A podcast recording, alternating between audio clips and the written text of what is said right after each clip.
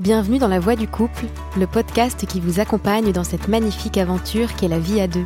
Nous sommes Anna et Johan, deux humains qui avons fait le choix de partager un chemin commun avec ses joies et ses défis du quotidien.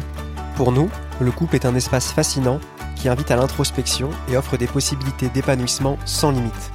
Parce que vivre, c'est apprendre à toujours mieux aimer, nous avons à cœur de vous partager les épreuves et les enseignements que nous tirons régulièrement de notre expérience du couple, pour grandir ensemble. Alors que vous soyez ou non en couple, passionné de relations humaines ou amoureux de l'amour, ce podcast est fait pour vous. Cheminons ensemble sur la voie du couple. Bonjour à tous. Bonjour. Bienvenue dans ce deuxième épisode de podcast euh, La voix du couple. Et cette semaine, on a eu envie de vous parler d'engagement dans le couple. Euh, parce que dans notre société, on a tendance à avoir une vision simpliste et réductrice euh, de la notion d'engagement. Euh, qui va se traduire euh, par exemple par euh, un mariage, l'achat d'une maison ou une grossesse. Alors bien évidemment, le mariage ou le, la volonté d'être parent, ça, ça témoigne évidemment d'une volonté d'engagement à l'autre. Mais réduire l'engagement à ses, à ses seuls aspects matériels ou extérieurs à soi, ça ne suffit pas. on va vous expliquer pourquoi. Euh, parce que l'engagement, c'est pas que des mots, euh, c'est pas qu'un événement euh, euh, heureux une fois tous les cinq ans, mmh. c'est aussi un travail de tous les jours qui se traduit par une multitude de petits gestes et d'actions quotidiennement. Et on aurait tendance à considérer l'engagement comme quelque chose d'acquis, euh, comme si comme s'il suffisait finalement de signer un contrat de mariage pour être définitivement engagé, alors qu'il s'agit véritablement d'une collaboration constante entre les deux partenaires mmh. qui souhaitent euh, finalement euh, faire équipe euh, ensemble pour construire un, un, véritable projet commun. Exactement. Et, et, donc pour définir un peu concrètement ce que c'est que s'engager, j'aimerais qu'on vienne un peu sur l'origine, l'étymologie oui. du de l'engagement. Effectivement. alors l'étymologie est, est, un peu peut-être un peu moins intéressante que, que pour d'autres mots, mais c'est quand même important d'y revenir. s'engager, c'est mettre en gage donc, euh, euh, le gage, c'est quoi? Le gage, c'est un objet de valeur qu'on remet à son créancier pour garantir le paiement de sa dette. Mmh. donc, il y a vraiment cette idée derrière de quelque chose d'important qu'on donne. Donc, on donne de soi dans l'engagement. Ouais, il y a vraiment un don. Il y a aussi un, un euh, comment dire, à travers ce don, il y a euh, euh, cette idée que dans le présent, on, on, va devoir mettre en place des actions ça nous oblige en fait, hein, puisque c'est pour payer sa dette qu'on met, mmh. euh, qu'on, met quelque chose en gage. Mmh. Euh, donc, euh, donc, donc voilà, il y a vraiment cette dimension de, de, de don de soi dans le présent, euh, avec aussi une orientation dans le futur, parce mmh. que ça engage justement sur des, des paiements futurs et sur euh, donc c'est quelque chose qui à la fois prend, prend naissance dans le présent, qui, qui avec des actions dans le présent. S'engager, c'est être, c'est, c'est être présent à son engagement. Mmh. Mais il y a aussi cette, euh, cette notion de, euh, de mettre un cadre dans le futur proche aussi, et dans mmh. le futur tout simplement, euh, voilà, pour donner un cadre justement à une relation, en tout, en tout cas là, puisqu'on parle de couple. Mmh. Donc, euh, donc, donc il y a vraiment cette dimension euh, importante de, de, de, de l'engagement, qui est une dimension aussi, euh, comment dire, il y a quelque chose d'assez définitif dans l'engagement, au sens où à partir du moment en fait où on s'engage, le lien que l'on sécurise en s'engageant mmh. euh, prend une, une dimension plus solennelle, on va dire, et se transforme, qui fait que après, ça sera difficile de garder le lien si on si on si on faillit à son engagement. Mmh. donc il y a vraiment ce, cette idée qu'on a besoin de l'engagement pour sécuriser nos relations. Mmh. mais qu'en même temps cet engagement là il transforme la relation mmh. euh, et, euh, et, en fait l'engagement du coup ça devient c'est bien plus qu'une promesse en l'air qu'une parole en l'air mmh. euh, c'est quelque chose qui s'il est rompu peut mettre en péril la relation peut mettre en péril le lien donc c'est un risque finalement donc c'est aussi un risque et qui est bien compris dans la notion de gage c'est prendre euh, le risque de de blesser l'autre c'est prendre le risque où, exactement c'est prendre l'engagement c'est prendre le risque de blesser l'autre autant que d'être blessé. Autant que d'être blessé soi aussi. Euh, de perdre l'autre euh, autant que d'être perdu par l'autre. Ouais. Euh, donc il y a donc donc y a vraiment cette idée qu'il y y y a quelque chose à la fois à risquer euh, et en même temps c'est quelque chose qui euh, qui donne tellement de, de, profondeur et de et de oui de profondeur à une relation. euh, Il y a un paradoxe du coup. Oui, oui, il y a vraiment un paradoxe, je pense. Il y a un paradoxe à ce niveau-là. On a besoin de l'engagement pour euh, solidifier, cadrer, donner un sens à nos relations. Euh, et, et en même temps, il y a cette, il y a, il y a une difficulté au cœur de l'engagement quand même. Il peut y avoir des peurs Il peut y avoir des peurs derrière. Liées à cette notion de risque justement. Exactement. Donc euh, oui, non, ça c'est- intéressant de souligner justement oui cette euh, cette contradiction quoi, ce paradoxe. Ok, donc on va euh, un petit peu ensemble dans la suite de cet épisode examiner tout ce qu'il y a derrière ce mot lorsqu'on souhaite cheminer sur la voie du couple. Et on va d'abord vous parler du coup des formes un peu concrètes que peut prendre l'engagement dans Ouais. le cadre du couple. Nous, on parle du couple monogame Oui. Parce préciser. que euh, voilà, on se sent légitime de parler de ce couple-là parce que c'est le couple que nous euh, on a décidé de de former, euh, Johan et moi. Petite précision par monogame, il y a euh, l'idée d'exclusivité amoureuse et Oui. sexuelle. Oui, tout à fait, Voilà. tout à fait. On n'est pas dans le polyamour ni dans le couple libre, qui sont des, des, des modalités de couple qu'on respecte euh, bien sûr, mais, mais qui, qui Mais correspondent connaît pas, pas assez connaît pour pas en parler, ouais. et qui voilà et qui ne qui correspondent pas. Et de toute façon, je pense que les notions qu'on va aborder euh, dans cet épisode, elles concernent aussi euh, le Oui. polyamour euh, ou le couple libre. J'imagine, euh, oui. c'est c'est des trucs un peu euh, Ouais. universels hein, de toute manière. Euh, donc l'engagement, la première chose à laquelle on pense évidemment, c'est la fidélité. Ouais. Qu'est-ce que qu'est-ce que ça t'évoque moi Bah, quand je te parle de Justement, on fidélité parlait de fidélité, donc là c'est sur le plan euh, sur le plan sexuel. Ouais. Euh, sur le plan sur le plan sexuel d'abord on peut on peut on peut parler de ça Euh, oui ben c'est c'est une des dimensions fondamentales et et, et ça ça implique aussi là aussi l'engagement prend une forme dans ce cas-là euh, euh, quotidienne parce que c'est un travail en fait de, de maintenir le désir dans un couple une fois passé les étapes euh, excitantes de la nouveauté on connaît un nouveau corps Des, euh, des trois premières années. des- voilà, ou même, même, même moins que ça en réalité, Même parce que les trois ça, premières ouais. années, quand tu commences à habiter avec la personne, il y a déjà une routine qui s'installe. Moi, je te Ouais. parle carrément des premiers mois, là, tu vois. Ouais. Euh, et, et ouais, ouais, donc il y, a- il y a cette idée ouais, de. Il y, a un- il y a un challenge. Il y a quoi. un challenge, il y a, il y a un challenge, et comment tu maintiens ce, dé- ce, ce- ce désir. Il y a Esther Perel, euh, qui est une spécialiste de, de, de ce sujet, en parle, en parle très bien. Euh, et il y a cette idée que, euh, qu'en fait, les, les- les couples qui s'épanouissent sexuellement, euh, c'est parce que euh, ils font de la sexualité en- en- entre eux un rituel. Et donc quelque chose qui, comme par exemple une méditation, s'accomplit même quand on n'a pas forcément, alors pas envie, j'ai pas envie d'employer le terme d'envie là-dedans, mais mais il y a cette Évidemment, idée quand toujours même. dans le consentement. Évidemment, mais il y a quand même cette idée de. Euh, Il y a quand même cette idée de de- d'en faire un rituel, c'est-à-dire de, de laisser un espace quand même pour ça, de se Oui. rappeler que c'est important, Voilà. de laisser un espace, et donc ça se Dans cultive. donc c'est quelque chose qui se cultive. C'est il- Mm. il faut et pour créer un espace pour ça, ça implique de faire un travail sur soi, un travail de, de créer un espace, de de de d'être euh, De communiquer. de, de communiquer, d'être ouvert sur ses propres désirs. euh, donc donc il y a quand même cette, cette idée là. Donc ça, ça, Euh, ça demande euh, du, du coup de se poser Bah, ça, et ça, de, demande d'y de se poser, et voilà. Donc, donc là, l'engagement aussi prend toute sa forme parce que on peut pas se contenter simplement de dire je vais être exclusif sex- sexuellement avec cette personne-là et puis laisser aller sa vie euh, de, cette, de cette manière. C'est le, c'est, bah, c'est ce que Esther Perel dit d'ailleurs. C'est le meilleur moyen en fait de, de, en fait, de, de, de se retrouver frustré sur le plan sexuel parce que, parce qu'en réalité. euh, euh, euh, comment dire si, si on si on se si on tient uniquement à si on fait tenir la sexualité uniquement euh, euh, à une espèce de truc très spontané de désir euh, immédiat, Mhm. ben on, on résout pas le problème en fait justement Mhm. de, de mais c'est ce que dit Esther Perel pour être plus clair. En gros, elle elle elle, elle parle d'une dichotomie dans le couple Mhm. entre à la fois un besoin de sécurité et un besoin de désirer. Or, le fait de désirer, c'est antinomique de la sécurité. Parce qu'on on a à la fois besoin dans le couple de sécurité, d'intimité, on a besoin de se sentir en sécurité, et en même temps, la sécurité tue entre guillemets le désir et c'est euh, et c'est justement euh, le, le fait de voir l'autre dans une situation qui n'est qui n'est pas familière de le de le redécouvrir qui va créer du désir Mhm. donc il y a cette, il y a cette antinomie là. Et, et donc une des, un des moyens de, de le résoudre, c'est euh, ben, c'est justement de cultiver ce qu'on disait, de cultiver volontairement, volontairement se prendre euh, régulièrement des moments. euh, des moments et puis aussi se développer deux, soi, c'est-à-dire se rendre attirant par l'autre en, cu- en cultivant ses propres activités, en, Mhm. en ayant son propre rapport au monde, à ses- mhm. tu vois. Par exemple, moi, je trouve ça hyper sexy quand je te vois sur scène.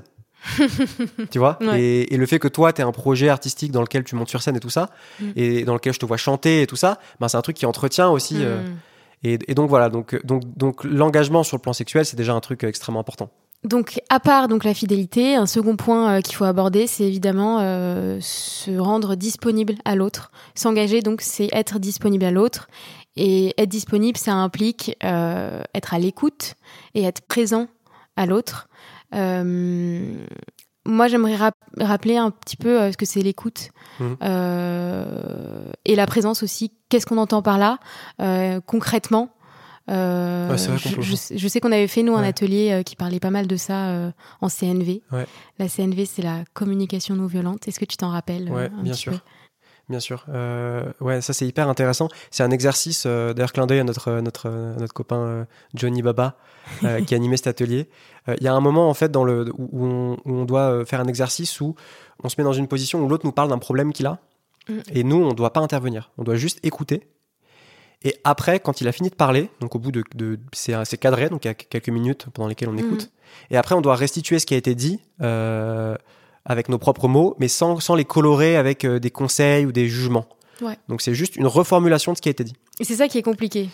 C'est- Déjà, ça, ça c'est compliqué, mais mais il y a aussi autre chose qui est hyper intéressant, c'est que euh, dans la position de celui qui, euh, qui est écouté, Mhm. donc de celui qui parle, Mhm. il y a quelque chose de- d'extrêmement réconfortant dans le fait d'être d'être écouté par quelqu'un sans que la personne émette de jugement ou de ou de ou donne de conseils ou c'est juste un espèce de silence et une et une- un exercice de, de vraiment être présent à la personne, d'écouter ce qu'elle a à nous dire sans qu'on voilà vraiment sans jugement quoi. Mm. Et il y a cette et, et en fait c'est un truc qu'on pratique pas tant que ça parce que euh, Ouais.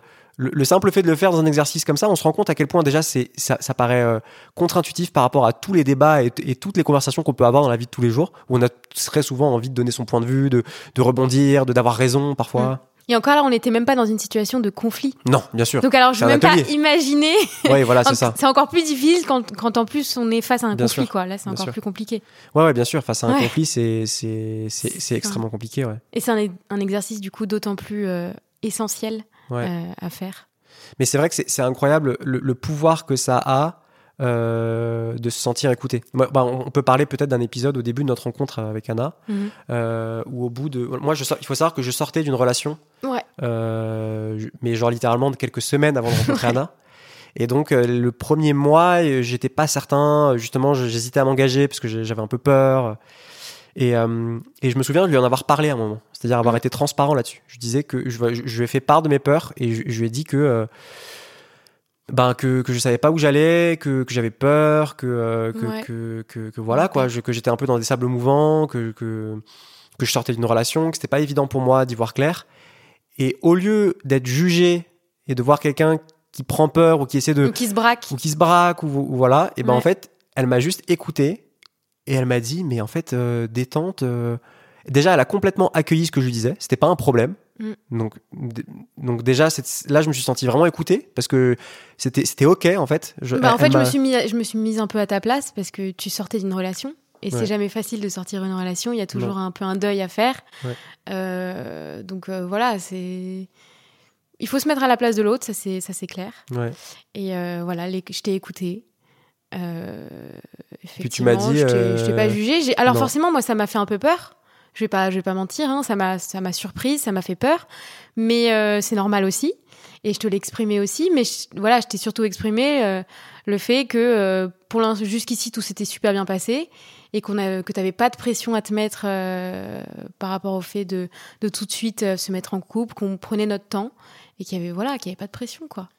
Et justement, l'effet que ça a eu, c'est que On avait juste à kiffer quoi. j'étais, j'étais, j'avais complètement peur, j'étais un peu paralysé à ce moment-là. Et, et le fait qu'elle me réponde ça, avec toute son écoute et avec toute sa douceur, et euh, avec toute sa disponibilité aussi, parce qu'elle m'a dit en fait, euh, le, ce que tu me dis là, ça remet pas en question ce qu'on est en train de vivre, euh, c'est ok, euh, continuons. euh, moi, ça me dérange pas que tu ressentes ce que tu ressentes. Paradoxalement, je pense que ça t'a donné envie de Ben, t'engager c'est ça en fait. dans genre, un moment où t'avais je me pas suis- envie de je me t'engager. suis dit mais en fait cette meuf est géniale en fait parce que je me, je me sens à l'aise en fait je peux, je peux même lui parler de mes peurs et, et, et c'est pas et, et- ça, ça ça pour moi c'est c'est vraiment ça euh, à ce moment-là t'as vraiment Mm. fait preuve d'écoute compassionnelle on, peut dire c'est un, bon c'est un truc un peu spirituel mais en vrai tu m'as pas jugé dans, mes, dans, dans mon ressenti t'as accepté ce que je vivais et tu m'as dit que c'était ok pour toi et que et qu'on pouvait continuer d'avancer et que ça changeait rien et ça c'était le c'est- hyper beau et ça parle de disponibilité aussi émotionnelle ça veut C'est dire que c'est ce que j'allais dire. ouais. ouais À ce moment-là, c'est vrai que j'étais j'étais super bien dans ma vie et j'étais du coup euh, émotionnellement disponible, euh,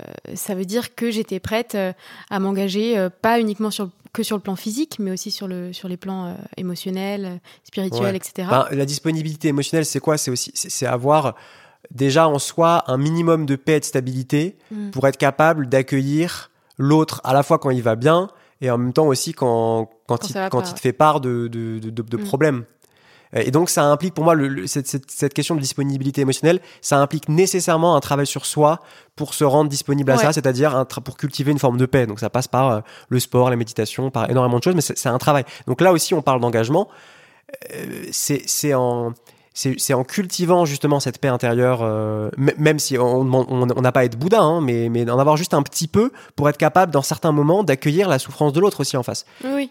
Tu Parce qu'en fait, être, être disponible à l'autre, être présent à l'autre, c'est pas uniquement que physique. Euh, on peut être euh, tout le temps collé euh, à son partenaire euh, et, euh, et en fait finalement euh, ne pas être euh, émotionnellement euh, impliqué dans la relation et, et être distant euh, émotionnellement.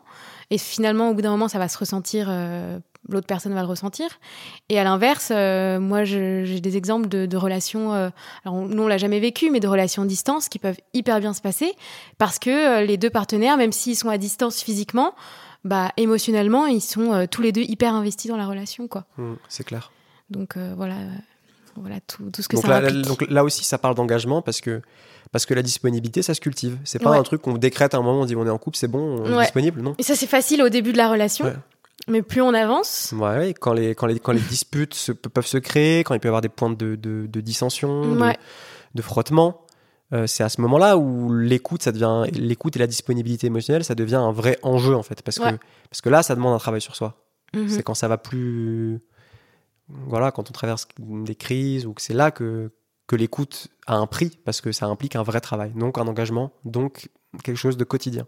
Ouais, et on en vient à notre troisième point, Ouais. du coup, sur euh, qu'est-ce que c'est que s'engager? Bah, s'engager, c'est communiquer, Ah mais oui. de manière euh, honnête. euh, et c'est le mot honnête, hein, je pense, qui est le plus important, de manière claire sur sur sur ce qu'on a envie de dire, sur ses besoins. Il y a énormément à dire là-dessus. Je Ouais. pense qu'on en fera d'autres épisodes oui, hein, sur la clairement, communication. clairement, parce que Mais, Je pense qu'on a déjà juste, on a déjà brossé un petit peu ce que pouvait être une communication fluide. Alors, je veux pas me jeter des fleurs, mais Ouais. le moment où je t'ai parlé aussi de, bah, je trouve que c'était un beau moment, le moment où toi tu as, t'as accueilli ce que je disais, Oui. parce que c'était un moment aussi où moi je me suis confié sur ce que je ressentais, où j'ai pas fait semblant de pas ressentir ce que je ressentais, Ouais. de Et faire le mec fort ou je sais pas ouais, quoi. mais, mais d'ailleurs, par rapport à ça, Donc j'ai Euh, été honnête dans ma Oui, communication. et on a remarqué du coup assez tôt dans la relation que moi, j'avais plus de difficultés que toi à communiquer Oui. Euh, sur euh, sur les, sur les besoins. euh, moi, j'avais l'impression que mes besoins, ils n'étaient pas forcément légitimes ou pas forcément importants. Et du coup, déjà, j'avais du mal à les reconnaître. Et ensuite, une fois que je les avais reconnus, j'avais du mal à les communiquer, Ouais. euh, à te les communiquer. Et euh, Parce que ça aussi, ça demande un travail. Pour ça demande un travail Bien et sûr. ça c'est lié à plein de peurs qu'on a euh, dans l'enfance, etc., de notre éducation, de, de plein de choses. Et, euh, et finalement, euh, le message à retenir derrière, c'est que euh, tous les ressentis, tous les besoins, ils sont légitimes, vraiment. Euh, et en fait, tout dépend après de la manière dont on les exprime à l'autre, Mhm. dans la bienveillance, euh, sans être passif-agressif, Ouais. euh, sans du coup rajouter du conflit à, à Ouais. du conflit. Euh, ça, c'est comme ça qu'en Ouais. fait, on, on arrive à vraiment communiquer. Ouais, c'est ça. C'est, mais, mais ça demande pour communiquer. Bon, ça, c'est, c'est aussi un poncif de CNV, de communication non violente. Mais c'est extrêmement important. Communiquer, c'est avoir conscience de ses besoins. Ouais. Ça demande aussi une, une capacité d'écoute du corps qui est très importante parce que le besoin, il se manifeste dans un corps. On n'est pas des esprits désincarnés. Donc il y a, y a- y a des besoins de l'esprit parfois, mais c'est des, des besoins qui se manifestent dans un corps. Et, et- et donc, il y a cette idée de revenir au corps aussi, d'être connecté à son corps pour écouter ses besoins et être capable d'être assez fluide dans le fait de les reconnaître et, et de les exprimer ensuite. Ouais. Mais d'abord les reconnaître et ensuite les exprimer euh, d'une façon pacifiée. Et ça, ça aussi, c'est un engagement. C'est un vrai engagement parce que c'est un travail en fait. C'est- pas quelque chose qui va de soi. Et c'est un travail qui doit nous qui doit nous pousser. On en vient un peu à, à un de nos derniers points, à rechercher un équilibre Ouais. dans la exactement. relation. Euh, mais alors euh, un équilibre donc dans la communication, mais aussi euh, dans des tâches euh, toutes simples du quotidien, Ouais. dans les tâches ménagères, dans le fait de se soutenir au quotidien, à tous les niveaux en fait. Ouais. Et donc c'est donc c'est apprendre à, à faire des petits compromis parfois, c'est vrai, mais ça doit jamais être douloureux Ouais. de faire des compromis. Oui, voilà, c'est ça. Voilà. Ça doit, on doit jamais se renier, euh, renier ses besoins, etc. Ça doit être, voilà, toujours être euh, dans la douceur. Et c'est vraiment, si c'est dans la douleur, là, c'est qu'il y a un problème. C'est qu'il y a quelque chose qui n'a pas été communiqué, qui n'a pas été clair, en fait. Et ce que j'entends aussi parfois, ce que je vois souvent, c'est qu'il y a peut-être aussi une forme de compétition. Il peut y avoir une forme de compétition dans le couple Hmm. euh, à ce niveau. On peut vouloir soit avoir raison, soit, soit dire ouais j'en ai fait plus que toi de toute façon, Ouais, tu bien vois, sûr. compter les trucs. Et en général, quand on fait ça, c'est exactement ça, c'est que il y a un besoin qui est pas écouté. Et, euh, et, et comme ils sont pas écoutés, en fait, euh, euh, on atteint un point de non-retour où on se met à où on se met en fait à compter un peu. On se met dans une espèce de logique comptable. On est là, on fait ouais, mais euh, là j'en ai fait beaucoup aujourd'hui, et là on n'en a pas fait beaucoup. Eh ben, Et donc il y a vraiment Ouais. cette idée de, de- de- ouais, mais à la fois faire des petits compromis, c'est Complètement. important, mais en même temps ne Complètement. pas trop en faire parce qu'il y a un moment où tu finis- complètement. Le, le problème, c'est- c'est c'est le laisser aussi euh, le problème, euh, les problèmes s'accumuler Ouais, sans les communiquer, euh, en se disant euh, j'y reviendrai plus tard, c'est Ouais. pas important, là je suis en train de kiffer. En fait, ouais, à faire ça, euh, finalement, on, bah, on, on accumule et au bout d'un moment, ça va, ça va exploser. De toute manière, ça va ressortir dans un conflit et, et l'autre va pas comprendre du coup. Il va se dire mais pourquoi tu me l'as pas dit? T'as pas été honnête à ce moment-là. T'aurais dû me dire les choses. Et, et nous, nous on a un petit truc. Moi, je sais que je déteste aller me coucher en étant disputée avec toi. Et, alors on, le fait de manière tacite, mais j'ai remarqué que depuis euh, le début de notre relation, euh, quand on quand on se dispute par exemple euh, en fin de soirée, etc. Ouais, il faut régler le problème avant d'aller au lit. quoi. Ouais, c'est ça. Ouais. à un moment, il faut qu'il y en ait un qui Alors, dise bon, alors, on on a- arrête de alors faire même, les enfants. si, même si on n'a pas forcément réglé, trouvé une solution et résolu Non. le problème, on a au moins eu une discussion Oui. apaisée C'est vrai. euh, et, et claire qui nous Ou permettra Parfois le... même juste pas apaisé parfois. hein. Parfois juste on s'est envoyé des trucs dans la gueule et, et, et c'est aussi le fait de, ces êtres envoyés dans la gueule qui fait qu'après on peut dire bon c'est bon on a tout dit maintenant on peut on peut se calmer deux secondes. Oui, et... mais du coup, on est apaisé Oui, au oui. moment d'aller dormir. Parce que euh, on s'est dit les choses et, euh, et on a communiqué dessus. Et du coup, on n'a plus cette rancœur Non. et cette colère quand on va se coucher. Ouais. Mais, mais d'où aussi la nécessité de communiquer sur ses besoins. Parfois, ça implique de gueuler sur l'autre. Euh, Oui, bien moi, je suis sûr. contre cette idée, ouais, on serait tous des bouddhas. non, et, euh, c'est impossible. et en fait, moi, je suis toujours pisse et je gueule pas Non, sur toi. Mais en fait, ouais, mais au fond de toi, il y a quand même des besoins qui sont, Ouais. qui- sur, les, sur lesquels tu marches en permanence si tu fais ça. Bon, après, il y a quand même des manières de dire les choses. Hein. Oui, bien on sûr. vous invite pas à Évidemment. gueuler. euh. le but, c'est pas de, le, le but, c'est pas de se disputer tout le temps. La- la- c'est- en fait, c'est toujours la même chose. Tu, tu dis pas ça à quelqu'un dont le problème est d'être trop agressif dans la communication. Ouais. Mais tu dis ça peut-être à quelqu'un qui a, qui a l'habitude de trop prendre sur lui et qui, euh, tu, tu vois, tu Parfois, le- il faut, ouais, il faut, Parfois, il euh, faut se lâcher un peu. Parfois, ouais. on se gueule dessus. Hein. Voilà, c'est et c'est même important de le faire, je pense, euh, Mais, dans, une, voilà. dans une moindre mesure, mais mais quand Mais même. que l'important les- après, c'est de, après qu'on se soit un peu gueulé dessus, c'est de dire, ok, qu'est-ce Oui, qu'il m'a dit quand il m'a gueulé dessus, pourquoi il m'a dit ça? Exactement. C'est de faire un travail sur soi, de se mettre à la place de l'autre et après d'en parler. Ça, Et clair. après, voilà, d'aller d'aller euh, s'excuser et l'autre s'excuse. Il y a jamais un qui s'excuse en, en général quand on se dispute, parce qu'un conflit c'est toujours deux personnes et donc c'est toujours l'un s'excuse et l'autre s'excuse aussi. Ouais. Je sais pas si t'as remarqué. Ouais. Bah, cette idée, c'est toujours la même idée de pas avoir de compétition, à un moment de reconnaître C'est ça. et de. Et ouais, et, et- en fait de se rappeler qu'on forme une équipe. Et ça. que donc il n'y en a pas un qui veut toujours prendre l'ascendant. Non, il y a un moment où on n'est pas d'accord, il, il faut trouver un compromis. Et, faut re- trouver. et remettre à demain du coup les problèmes ou les sous-estimer. Ouais. Euh, ça va vraiment créer un, dés- un déséquilibre hein, dans le couple. C'est extrêmement important de, de le dire. Et, euh, et du coup, pour ça, il faut, il faut discuter. Ouais. Il faut pouvoir euh, discuter en confiance et pouvoir se dire qu'on peut le faire à tout moment, dans les moments où ça va et dans les moments où ça va pas, Mhm. pour pouvoir voilà explorer ensuite des Exactement. solutions ensemble. Très important de, de les explorer ensemble ces solutions. Mhm. Ouais. Euh, un autre point qu'on pourrait évoquer, ce serait, euh, alors ça nous paraît évident, mais le respect.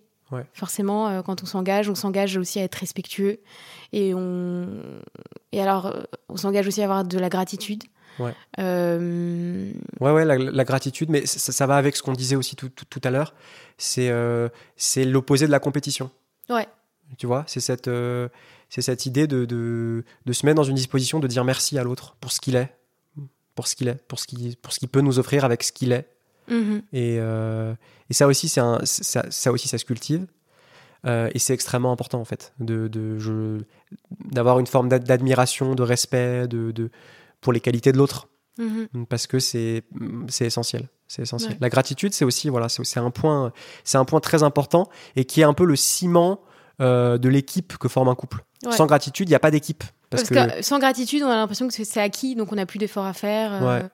aussi. Ouais, et puis, et puis on cultive aussi un, un- ouais, une disposition un peu à la compétition, à vouloir avoir raison en, en, en soum. Tu sais, Mm. euh, euh, on a l'air de dire ouais, ouais, mais en fait, c'est moi qui ai raison. Tu Mhm. vois et, et la gratitude, c'est l'antidote à ça. C'est euh, s'ouvrir assez à l'autre, avoir, avoir, avoir cette lucidité de reconnaître chez l'autre euh, ces qualités que parfois on n'a pas, de aussi de reconnaître la complémentarité. Ouais. Euh, et, et donc, c'est faire de la place pour, pour ce chemin à deux. C'est créer une équipe aussi qui fonctionne et qui, euh, Qui est complémentaire, qui, est, qui est complémentaire, qui synergise et qui. Enfin voilà, c'est c'est la- la- construit et qui ouais. crée, quoi. c'est clair. Ouais. Donc en fait, si on résume un petit peu tout ça, euh, chacun des points qu'on vient, euh, qu'on vient d'évoquer, euh, ils nous mettent un peu face à une sorte de vertige.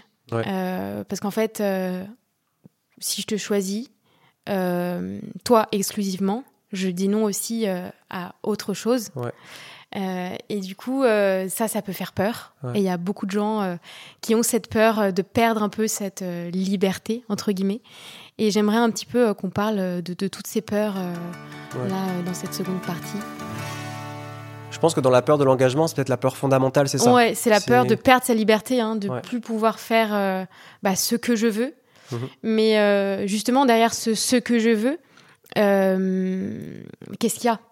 Ouais. Qu'est-ce qu'on qu'est-ce qu'on y trouve? Est-ce que ce que je veux c'est déjà clair pour moi? Mhm. Et est-ce que je l'ai défini? Qu'est-ce que j'entends par ma liberté? Ouais. Et, euh, et si je suis pas claire avec moi-même sur ça, euh, je peux pas l'être avec l'autre. Ouais. Et du coup, l'autre ne peut pas m'apporter cette liberté. Ouais. Et évidemment que je vais me sentir enfermée dans mon couple, en prison, euh, et que Ouais. l'engagement, euh, bah, c'est pas possible, quoi, dans, ces conditions-là. Donc, euh, je pense que c'est une, une des clés euh, pour que l'autre, euh, voilà, me, comprenne, me laisse jouir de mes libertés, de, de, de ces libertés-là que, que dont j'ai besoin finalement. Euh, il faut en avoir clair- clairement parlé à l'autre et euh, euh, Bah, pour tu vois, s'il y a, finalement, s'il y a peut-être un exemple concret de ce truc-là, Ouais. c'est que par exemple, moi, j'ai besoin euh, régulièrement de partir en vacances avec mes copains. ouais, c'est vrai, Tu vois? Oui, Genre, c'est un besoin. C'est-à-dire que ouais, si je, toute ma vie, je conçois tout à travers le couple, et notamment, euh, alors j'aime bien partir en vacances avec ma chérie, bien sûr, bien sûr. mais il y a aussi des moments où j'aime partir entre potes, quoi. Ouais. Tu vois Et euh, Et ça, tu m'en as assez rapidement. euh, ouais, je t'en ai parlé. C'est vrai que c'est hyper important pour moi, et euh, parce que c'est des moments incroyables, et c'est des moments où je sors justement aussi de ma routine de Mhm. couple. Ouais. Et je sais que toi, tu, enfin, moi, j'ai été clair là-dessus, et toi, tu l'as accepté aussi. Mm. Euh, et c'est hyper positif parce que c'est des moments d'évasion où justement où, où quand je rentre j'ai plein de choses Tu à te reviens, raconter tu reviens encore mieux. tu vois et Ouais. genre ça ça par exemple c'est de ce point de vue là le, le- le couple loin d'être euh, un obstacle à cette liberté là c'est justement euh, m'offre un cadre sécurisant à partir duquel À je partir peux me permettre de Ouais. faire ce genre de d'aventure là et, euh, et, et, et revenir après dans le couple avec euh, tu vois je- ça, ça offre un cadre en avec fait et- une richesse que ça t'a, toute la Exactement. richesse que ça t'a apporté aussi. De, donc ça c'est un exemple concret de ce amis. truc là où euh, en fait le, le, le- ouais le couple ça peut être une grande liberté aussi tu vois euh, euh, s'il est vécu de cette manière là et si les besoins sont exprimés de cette manière là aussi quoi Ouais. Voilà, après, il y a aussi ce truc de euh, euh, je, je pars pas, euh, moi je veille aussi à pas partir euh, trois mois. Tu vois ce que je veux dire? Enfin, Alors, même si un jour dans, dans la vie. euh, Ça peut arriver, Ça hein. peut arriver aussi, tu vois. Ça peut arriver, mais dans ce cas-là, on en discute beaucoup, tu vois. Genre, c'est pas un truc que je vais, imp- que je vais t'imposer. Non. Euh, en mode, ouais, je me casse trois mois et puis, euh, puis c'est tout. Et puis tu Ouais, deal with it, tu vois. Non. Non. Non, non, Ouais, c'est il un faut en avoir voilà. discuté. euh, Et c'est ok, hein, Et si les deux sont ok, il n'y a pas de. Bien sûr. Voilà, il y a pas de, y a pas de problème quoi. bien sûr. Euh, Ouais. Et du coup, euh, forcément, la, la seconde peur euh, qui, qui vient à l'esprit là, c'est l'exclusivité. Quand on parlait de fidélité, Ouais. ça veut dire être exclusif, en tout cas dans, dans notre cas, hein, sexuel, sexuellement et, et amoureusement parlant. Est-ce que c'est pas, ça renvoie pas à la blessure de perfectionnisme, ça? Enfin, en, en tout cas, une, une peur de, de- de- Bah, une peur de l'imperfection? Alors, bah, déjà, l'exclusivité, c'est la peur de renoncer. Ouais, c'est ça. euh, de renoncer euh, à tout ce qu'on tout- toutes les autres personnes euh, qu'on pourrait potentiellement avoir euh, si on n'était pas euh, avec Ouais. notre partenaire. Et donc aussi de renoncer à, au partenaire parfait pour moi. Exactement.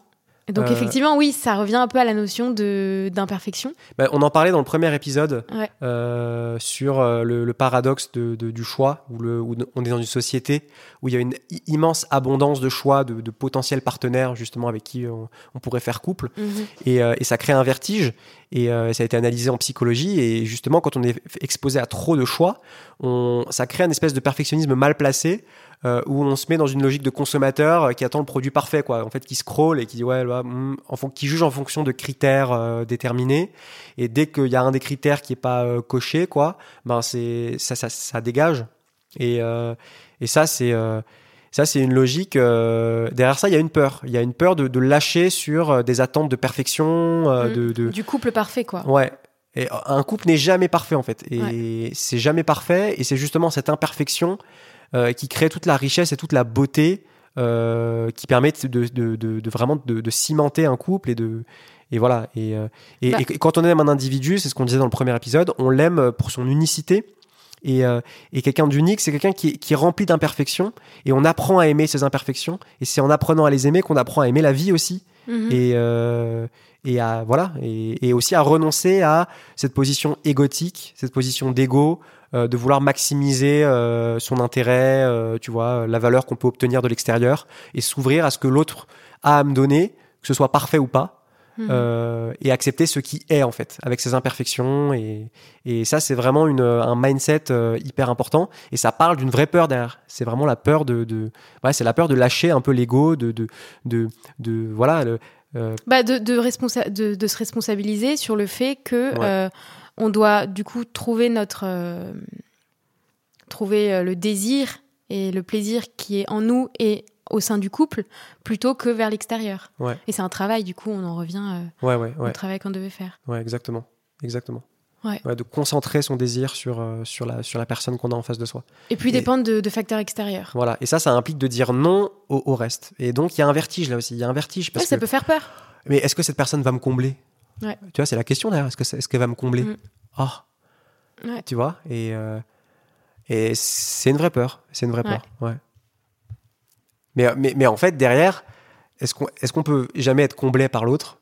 Est-ce que est-ce qu'on n'est pas comblé dans, dans- par la relation qu'on entretient avec l'autre? Et donc Oui. Et, avec soi. et avec et donc avec Et donc soi-même avec soi. Ouais. tu vois enfin voilà donc il y, a- il y a vraiment donc, mais mais il y a un terrain de peur ici euh, très important Bien sûr, bien sûr. Et, euh, et, et donc cet engagement juste cet engagement il peut faire peur parce que euh, ben, ben, justement parce que il, me il met tout mon corps dans la situation de ah ben là j'ai j'ai pas le choix. Genre si je si je veux faire tenir cette relation ben, il faut que je me que je sois fidèle à mes engagements. Il faut que je sois Mhm. responsable par rapport à mes engagements. Mais cet engagement est-ce que c'est une prison ou est-ce que c'est une liberté? Et voilà. C'est là euh, ouais, où il y a ouais. une- où il y a une vraie peur.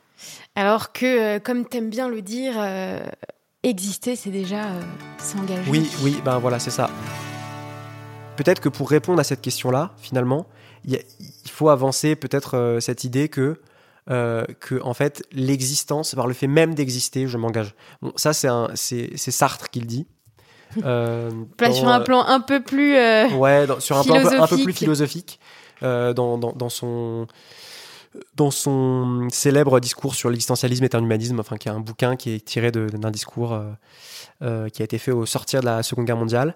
Et, euh, et dans lequel dans lequel il, il avance la- la- la- le point de vue que en fait l'existence précède l'essence. Que, que, que, en fait euh, j'ai pas une essence qui me prédestine à faire des choix ou voilà. Juste j'existe. Par le fait même que j'existe je fais des choix. Parce que exister c'est faire un choix déjà Mhm. c'est se placer dans un réseau de contraintes de, de, de- et, et en fait le simple fait d'exister je fais des choix toute la journée je passe mon temps à faire des choix et c'est ces choix là qui vont dire qui je suis Mhm. et non pas partir de qui je suis pour faire des choix en fonction de qui je suis non Mhm. je construis qui je suis grâce à mes choix et donc, il y a une espèce de condamnation chez Sartre à la liberté. Et donc, il y a un vertige, il y a une angoisse. Mais aussi, il y a cette promesse qui est que, en fait, c'est c'est perpétuellement en choisissant que je me rends libre et que je définis qui je suis. Je définis par mes choix, par mes actes, en fait, par mes actes quotidiens. Et donc, il y a cette idée que puisqu'on passe notre temps à choisir, déjà, ne pas s'engager, c'est déjà un choix, c'est déjà un engagement. Bah oui. Je m'engage à ne pas m'engager. s'engager à ne pas s'engager. ouais. Je m'engage sur Ouais. une voie euh, solo où, euh, où je refuse, euh, où je refuse ce, ce, ce- ce qui peut avoir trait à l'engagement. Et c'est déjà un engagement, en fait, selon cette logique. Et j'aime bien cette idée-là, euh, parce que elle, elle doit nous pousser justement à, plutôt que d'être dans une posture euh, capricieuse, euh, de dire ah mais c'est ou de rejeter la faute sur le monde, ben en fait ça implique de de se dire ok je choisis, donc maintenant comment conscientiser mes choix? Et, surtout si je suis dans une position où je suis malheureux quels choix j'ai fait qui sont des choix inconscients, subis un peu, qui, m'ont mené, qui m'ont mené à ça en fait? Et donc il y a cette idée plutôt que de plutôt que de refuser de s'engager, il y a vraiment cette idée de peut-être mettre plus de conscience sur tous les micro choix que je fais et que parfois je subis parce qu'il peut y avoir justement un clash entre Une ce que dissonance, ouais. une dissonance entre ce que je désire consciemment, les choix que je veux faire consciemment, et ce que tout mon corps et, et tous mes automatismes me font choisir dans la vie de tous les jours, Mhm. et qui rentre en contradiction avec cet idéal que j'ai de ce que je voudrais. ça la euh, souffrance. la, la- la souffrance, elle naît de là. Et donc y, il y a cette idée de de mettre de la conscience sur les choix subis euh, qui, euh, qui, qui- qui m'empêchent d'être euh, d'être qui je suis vraiment en fait, Hmm. Euh, ou en tout cas d'exprimer une, une vision de moi qui qui, qui sera plus haute, plus plus en accord avec avec ce que j'ai envie d'être. Voilà. Ouais, il y a un vrai travail, un vrai travail à faire. Ouais. Et, et c'est pour ça aussi que vraiment, si vous êtes dans, dans ce genre de, de situation, et on l'est, on l'est tout le temps, hein, de toute façon en couple, euh, parce que c'est un engagement permanent, hein, le couple, euh, surtout ne pas, euh, se, fa- ne pas se faire culpabiliser l'un, l'un l'autre. C'est complètement contre-productif. Ouais. Rappelez-vous du coup que on est tous les jours euh, confrontés euh, à des peurs dans l'engagement, mais pas, pas que forcément dans le couple, hein, dans, dans la vie de tous les jours. Euh, parfois, moi je le sais, j'ai peur de m'engager sur certains projets, Mhm. dans ma musique, dans, dans plein de choses. Donc voilà, se mettre à la place de l'autre. Pourquoi est-ce qu'il a peur de s'engager là dans le couple? Euh, C'est quelque chose qu'on qu'on vit régulièrement euh, au quotidien, la peur de l'engagement. Ouais. euh, et voilà, appliqué au couple, c'est pas plus grave. Enfin, c'est quelque chose de, de normal, quoi, qu'il faut, Ouais. qu'il faut banaliser et du coup qu'il faut travailler. Exactement. Et, donc peut-être pour, euh, finir sur, euh, euh, un, dernier point, qui serait de dire que il n'y a pas vraiment d'opposition en fait en réalité entre la liberté et la contrainte. Alors certaines formes de contraintes, quand elles sont subies et qu'elles sont pas alignées avec qui j'ai envie d'être, peuvent nuire à ma liberté. Mais il y a cette idée que la liberté, en fait, loin d'être brimée par les contraintes, elle peut s'épanouir justement grâce aux contraintes que je choisis. Et en fait, c'est ça l'engagement. En fait, s'engager, Complètement. c'est choisir sa contrainte. T'as résumé. Je pense que c'est ça. En fait, c'est choisir librement. coup, consciemment. Si c'est toi qui l'as choisi, bah c'est ta liberté en fait. Exactement. Je pense que ça, voilà, si je pouvais reformuler, Ouais. s'engager, c'est choisir librement, consciemment, la contrainte que je veux m'imposer. Ouais, et c'est à travers cette contrainte que je vais construire la personne que j'ai envie d'être. Hmm. Et, euh, et, et voilà. Et en fait, du coup, il n'y a plus d'opposition quand tu vois les choses comme ça entre, entre liberté et contrainte. Il n'y a plus d'opposition parce que tu comprends que c'est avec une certaine forme de discipline, de régularité, de, de Mhm. cet esprit de revenir à l'engagement que en fait tu peux accomplir des choses dans la vie et que tu peux Mhm. avancer déjà sur la voie du couple et ensuite ça peut aussi se multiplier, se démultiplier et ça peut s'appliquer à, à- à toutes sortes de projets. Hmm. Et il y y, a cette idée de faire un travail de conscience, de prendre conscience. Et, euh, et, et voilà, et c'est ça, le, ça le plus important en fait. Et, ce- et je rajouterais aussi de se montrer euh, vulnérable. Ah oui, oui. C'est un, c'est un peu Ouais. la conclusion parce que tout ce qu'on disait sur le fait de communiquer, de d'aller chercher ses besoins, euh, d'en parler à l'autre, bah ça implique forcément d'être vulnérable face à l'autre. Ouais. Et ça, euh, en tout cas nous, on, on l'a bien compris, c'est la clé. euh, en tout cas pour nous, de l'épanouissement dans notre, dans notre Ouais, relation clair, de la vulnérabilité, c'est essentiel aussi. Ouais. Et, et ouais, et, et tout ça est connecté parce que, parce, que, parce que sur la voie du couple, on ne chemine pas seul. Mhm. Et, euh, et donc, on a bien compris qu'il y avait quelque chose de décisif qui se jouait dans l'écoute de ses besoins et dans, les, dans le fait de les communiquer à l'autre, que c'est un peu ça qui sous-tend énormément de choses là-dedans.